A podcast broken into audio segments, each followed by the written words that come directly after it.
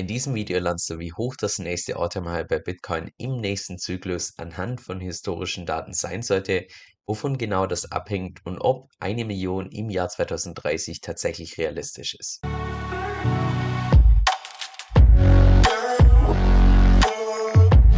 Hi, mein Name ist Kevin und auf meinem Kanal geht es primär um DeFi, Decentralized Finance. Genau gesagt verschiedene DeFi-Strategien und auch DeFi-Protokolle, weil ich persönlich felsenfest davon überzeugt bin, dass das die Zukunft ist und man auch damit das meiste Geld verdienen kann. Und falls du das zusagt, dann lade ich dich herzlich ein, um auf Abonnieren zu klicken und mit dem lass uns auch direkt ins heutige Video reinstarten. Und zwar, was ich hier vorbereitet habe, ist eine Analyse von Bitcoin zu den historischen All-Time-Highs. Dass ich mir einfach mal angeschaut habe, hey, wo lagen denn historisch gesehen die All-Time-Highs bei Bitcoin? Zu welchem Zeitpunkt haben die stattgefunden? Habe dann einfach eine Trendlinie gezogen, um dann einfach so ein grobes Gefühl dafür zu bekommen, wo könnte denn im nächsten Zyklus das All-Time-High liegen, genauso auch im übernächsten Zyklus.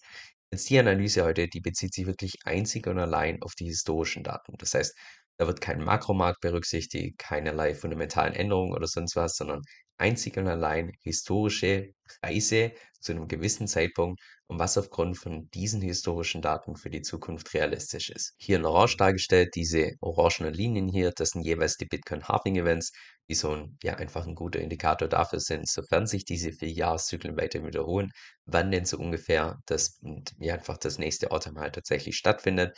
Es gibt ja auch Leute, die nicht an diese vier Jahreszyklen glauben. Ich persönlich glaube daran, aber ich glaube im Allgemeinen ist es relativ egal, ob man daran glaubt oder nicht daran glaubt. Wichtig ist einfach nur, dass es immer irgendeinen Katalysator braucht, damit einfach wieder diese ganze Gier in den Markt kommt. Das ist ja das, was Bitcoin oder beziehungsweise im allgemeinen Krypto so anders macht zu an anderen Anleiheklassen, dass dem Zeitpunkt, wo die Anleiheklasse einfach so ein Stück weit Fahrt aufgenommen hat, triggert das so dermaßen viel Gier in neuen Leuten, die dann wieder reinkommen mit frischem Geld und so weiter, dass es jedes Mal zu einer großen Blase kommt, die irgendwann stark korrigiert wird. Und ich persönlich gehe ganz schwer davon aus, dass wir einfach, weil wir momentan noch relativ, relativ früh dabei sind in der Entwicklung, dass es wahrscheinlich noch mindestens zwei bis drei solche Zyklen geben wird, wo wir jedes Mal danach also eine große Blase sehen, die anschließend stark korrigiert wird. Aber ja, wie gesagt, ob jetzt das, ich sag mal, alle vier Jahre stattfindet oder vielleicht dauert es einmal fünf Jahre, einmal nur dreieinhalb, ist meiner Sicht relativ egal. Es braucht nur irgendeinen Indikator oder beziehungsweise irgendeinen Katalysator, irgendwas, was einfach dazu führt, dass das Projekt an Fahrt aufnimmt und der Rest macht dann einfach nur die Emotionen der Menschen, die dann mit viel Geld entsprechend einstecken. Jetzt, wenn wir die historischen Daten ranziehen für den nächsten Zyklus, dann müsste das nächste Autumn High irgendwann im Jahr 2025 kommen und sollte zwischen 135.000 Dollar liegen. Das wäre eher das pessimistische Szenario bis hin zu 190.000 Dollar. Das wäre eher das optimistische Szenario. Der Mitte liegt da bei 162.500 Dollar.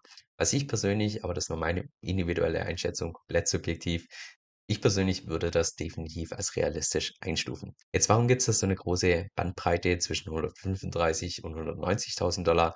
Das liegt einfach daran, dass wir uns primär orientieren an den historischen Daten, einfach nur Preise und Zeitpunkte. Aber hier ist natürlich nicht berücksichtigt sowas wie der Makromarkt. Was macht die gesamte Weltwirtschaftslage zu dem Zeitpunkt? Wie sieht es im Mikromarkt aus? Gibt es vielleicht bei Bitcoin irgendwelche fundamentalen Änderungen, die den Preis und Wert vielleicht nach oben oder vielleicht sogar nach unten verändern. Und natürlich auch der Hype und die Emotionen. Gerade wenn wir so in, ich sag mal, in der Area sind, wo das Top irgendwann stattfindet, das sind einfach News, also sind alle, alle Anleger sehr sensitiv, was irgendwelche News angeht. Und wenn wir dann eigentlich schon den Peak erreicht haben, aber dann irgendwie trotzdem noch rauskommt, dass, keine Ahnung, Elon Musk noch mehr Bitcoin gekauft hat oder sonst was, Gerade solche Sachen, die können einfach das Ganze noch mal nach oben oder auch potenziell nach unten verzerren. Von daher, ja, gibt's da einfach eine relativ große Range, wo das nächste Auto halt tatsächlich liegen könnte. Und wie gesagt, alles auf Grundlage von historischen Daten ist natürlich keine Garantie, dass es tatsächlich so kommt. Jetzt wenn wir mal diese Preise vergleichen mit den Preisen Stand heute, also zu dem Zeitpunkt, als ich das Video aufgenommen habe, stand Bitcoin bei 23.000 Dollar. Das heißt, auf 135.000 Dollar, das wäre dann eine Ver-5,8-Fachung vom Preis und 190.000 Dollar wäre eine Ver-8,3-Fachung. Und Leute, die schon ein bisschen, ich sag mal, länger im Kryptomarkt mit dabei sind, die denken jetzt vielleicht, ah, also noch nicht mal 10x, das ist ja echt irgendwie wenig. Die verwöhnten Krypto-Investoren. Aber ja, das Ganze kann man natürlich noch mal deutlich mehr hochskalieren. Das ist ja auch das, was Manu und ich primär machen mit unserer eBay-Strategie, dass wir das Ganze nicht nur einfach kaufen und irgendwann wieder verkaufen, sondern dass wir jetzt oder beziehungsweise schon seit Monaten entsprechenden Hebel aufbauen. Und wer es konservativ machen möchte, 1,5, vielleicht sogar ein bisschen weniger, wer es ein bisschen riskanter angeht, so wie Manu und ich, kann auch auf bis zu 2 hm, oder sogar mehr als 'n zweifachen Hebel angehen und heißt das Ganze natürlich dann nicht nur 5,8, sondern sogar hier, wenn wir auf das unterste Niveau gehen, teilweise mehr als 10x, wenn wir aufs oberste Niveau gehen, teilweise mehr als, ja, 16, 17x, allein mit Bitcoin. Und bei unserer EBE-Strategie ist es ja auch so, dass wir das Ganze nicht nur nach oben spielen mit einer Long-Position, sondern dass wir oben nicht nur aussteigen, sondern das Ganze auch nach unten spielen in einer Short-Position. Das heißt, da kommen dann noch mal x-fach mehr Gewinne dazu, sofern natürlich alles so kommt, wie wir wie wir uns das vorstellen. Also ja, nur so viel, also wie man natürlich auf Grundlage von diesen Zyklen das Ganze spielen kann, um dann trotzdem noch auf seine gewünschte Rendite zu kommen, die man sich so ein Stück weit vorgestellt hat. Gleichzeitig zeigt auch die Übersicht aus meiner Sicht einfach, wie ich sage mal, irrational es ist, wenn man in der derzeitigen Marktphase noch diskutiert, ob man ah, bei 23 jetzt lieber einkaufen sollte oder ah, eigentlich wollte ich noch auf 19.000 warten oder auf 21.000. Ich glaube, langfristig betrachtet ist es komplett egal, weil wenn Bitcoin tatsächlich hier auf seine 162.000 hochgeht, ob man dann tatsächlich eingekauft hat bei 23.000 oder 19.000 oder 21.000, ich würde behaupten, das ist nahezu relativ egal. Wichtig ist einfach nur, dass man dann in so einer Phase auch wirklich eingestiegen ist, weil wenn man nicht eingestiegen ist und dann die Preise so ansteigen, dann beißt man sich danach in sein ja. So, bevor wir uns gleich die nächste Prognose für den übernächsten Zyklus anschauen, vielleicht kurz eine Sache weg für die Leute, die vielleicht relativ neu im Kryptomarkt unterwegs sind oder vielleicht gar nicht so genau wissen, ob sie diesem Kryptoding überhaupt vertrauen können, weil die sehen jetzt solche Prognosen denken, also diese Kryptoinvestoren, die spinnen doch total, dass man da angeblich innerhalb von ein paar Jahren sein Geld verfünffachen kann. Das ist ja also ja, ist halt einfach nicht das, was man aus dem klassischen Finanzsystem gewohnt ist. Und das ist auch im Wesentlichen der Unterschied, dass wir hier mit Bitcoin und den ganzen anderen Kryptowährungen zum allerersten Mal eine Geldanlageklasse haben, also eine komplett neue Anlageklasse, die Netzwerkeffekte hat. Und Netzwerkeffekt heißt einfach gesagt, dass je mehr Leute das nutzen, desto wertvoller wird es. Kannst dir vorstellen, wie beispielsweise bei Facebook, wenn nur eine einzige Person Facebook benutzt, hat das überhaupt keinen Wert, weil was will eine einzige Person mit Facebook machen? Ja, die kann da Bilder hochladen und ja, sie kann Nachrichten schreiben, aber keiner sieht die Bilder, keiner liest die Nachrichten, also hat es überhaupt keinen Wert. Wenn jetzt allerdings zwei Leute Facebook benutzen, ja, dann können die schon mal Nachrichten zueinander schreiben, Bilder austauschen und so weiter. Da hat es schon ein bisschen mehr Wert. Wenn jetzt allerdings ein kompletter Freundeskreis Facebook benutzt, dann kann man Gruppenchats machen, sich gegenseitig hier austauschen, Bilder teilen und so weiter. Plötzlich hat das Ganze noch mehr Wert. Und solche Netzwerkeffekte haben wir hier auch bei Bitcoin, genauso auch wie bei anderen Kryptowährungen wie beispielsweise Ethereum und so weiter, was im Wesentlichen erklärt, warum Bitcoin und Ethereum auch preislich gesehen ähnlich, also sich ähnlich entwickeln, eine ähnliche Adoptionskurve haben, also eine ähnliche Wachstumskurve wie auch Netzwerke wie beispielsweise Facebook. Dass sie zunächst mal exponentiell ansteigen, dann geht es irgendwann mal zu einer Phase, die relativ steil nach oben geht, bis, bis es dann irgendwann mal wieder so eine Sättigungsphase gibt wo das Ganze dann wieder abflacht. Also so 'n S-förmigen Verlauf. Und genau deshalb sehen wir hier auch, gerade wenn wir Stand heute noch, auch wenn es sich in den Nachrichten und auf YouTube komplett anders anhört, aber wir sind aktuell noch relativ am Anfang. Genau deshalb erleben wir auch gerade immer mehr diese exponentielle Annahme, also Zunahme, sofern natürlich fundamental es stimmt. Das gilt nicht für jede einzelne Kryptowährung, sondern nur für die und natürlich auch fundamental, was dahinter steckt. Und aus meiner Sicht ist es bei Bitcoin und Ethereum definitiv der Fall. Und deshalb sehen wir auch momentan immer mehr diese exponentielle Zunahme. Und wenn dann tatsächlich mal wieder der Gesamtmarkt einfach ein bisschen Fahrt aufnimmt, dann kommt da wieder innerhalb von ein paar Monaten plötzlich so viel neues Geld rein, weil so viel, so viel Gier getriggert wird, weil man einfach noch nie gesehen hat bei einer neuen Anleiheklasse, dass man da so große Renditen erwirtschaften kann, auch wenn die meisten Leute, die zum allerersten Mal in Krypto einsteigen, in aller Regel nach einem guten Jahr oder zwei Jahren wieder gut im Minus sind, weil die wahrscheinlich irgendwann eingekauft haben, wenn wir schon nahe am Peak waren und dann geht es danach zur Korrektur, weil ja, dieser Hype kann natürlich nicht immer an, anhalten. Aber ja, deshalb sehen wir im, Prinzip jedes Mal solche großen Blasen, die sich entwickeln, was primär durch Emotionen ja einfach ausgelöst wird. Und gleichzeitig, dass das, ja, dass wir von einem von zum nächsten Zyklus immer ein neues, ein viel höheres All-Time-High machen.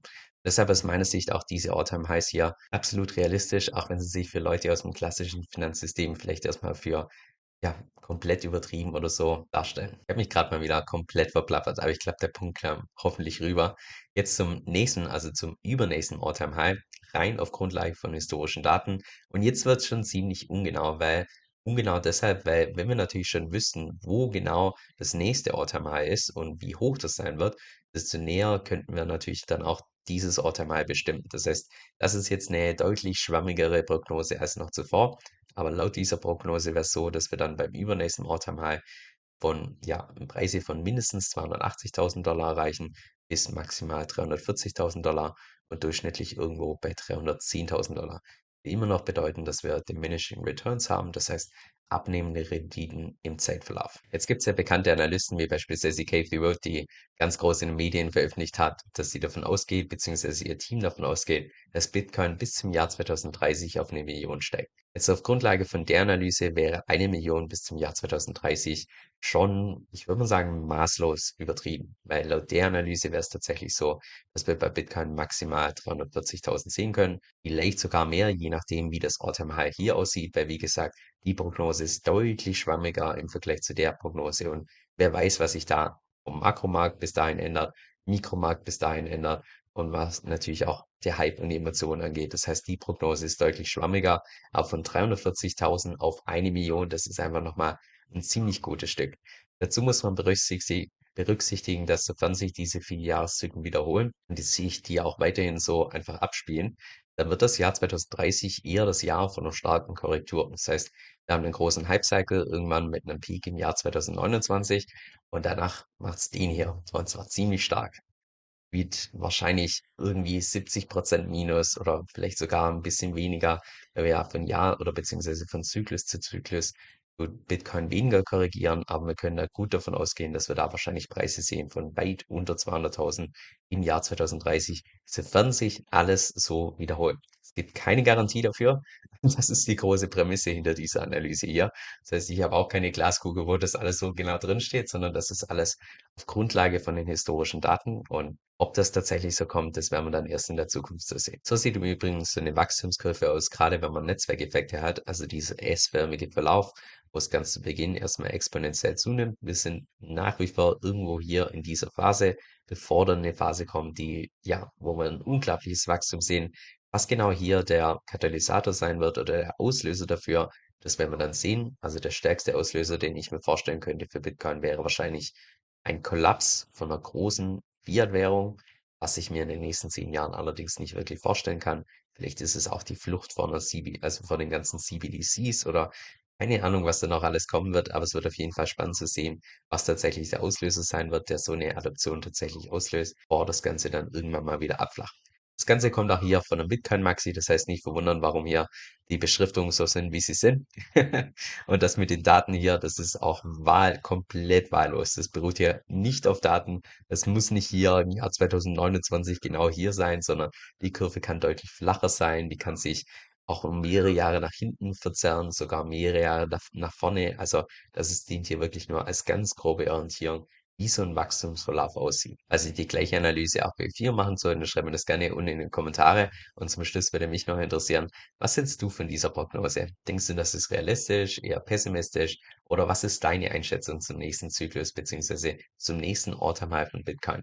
Wie hoch wird es da tatsächlich steigen? Das würde mich mal interessieren. Schreibt das gerne in den Kommentaren, dann können wir uns da entsprechend austauschen. Ich habe vor kurzem eine Umfrage gemacht, woraus kam, dass mehr als 50% von meiner Audience das gleiche Tool für ihre Steuern benutzt, und zwar das Tool Cointracking. Und erst als ich dann darüber recherchiert habe, habe ich im Nachhinein herausgefunden, dass das auch weltweit der Marktführer unter den Kryptosteuertools ist und dementsprechend auch das Tool ist, was in aller Regel die ganzen Steuerberater empfehlen, weil sie sich eben damit auskennen, mit den anderen Tools entsprechend weniger. Das heißt, sie wissen dann ganz genau, was sie mit den Daten machen müssen und so weiter und so fort. Jetzt das Coole in dem Tool ist meiner Meinung nach nicht nur, dass die so gut wie jeden Coin akzeptieren, sondern dass es da auch eine komplett kostenlose Variante gibt. Jetzt, falls du mehr darüber erfahren möchtest, dann geh einfach auf meine Webseite kevinsoe.com-5. Das ist K-E-V-I-N soe.com-5. Dieser Podcast stellt weder eine steuerrechtliche noch eine finanzielle Beratung dar. Das heißt, alle Informationen sind wirklich nur zu Informationszwecken bestimmt.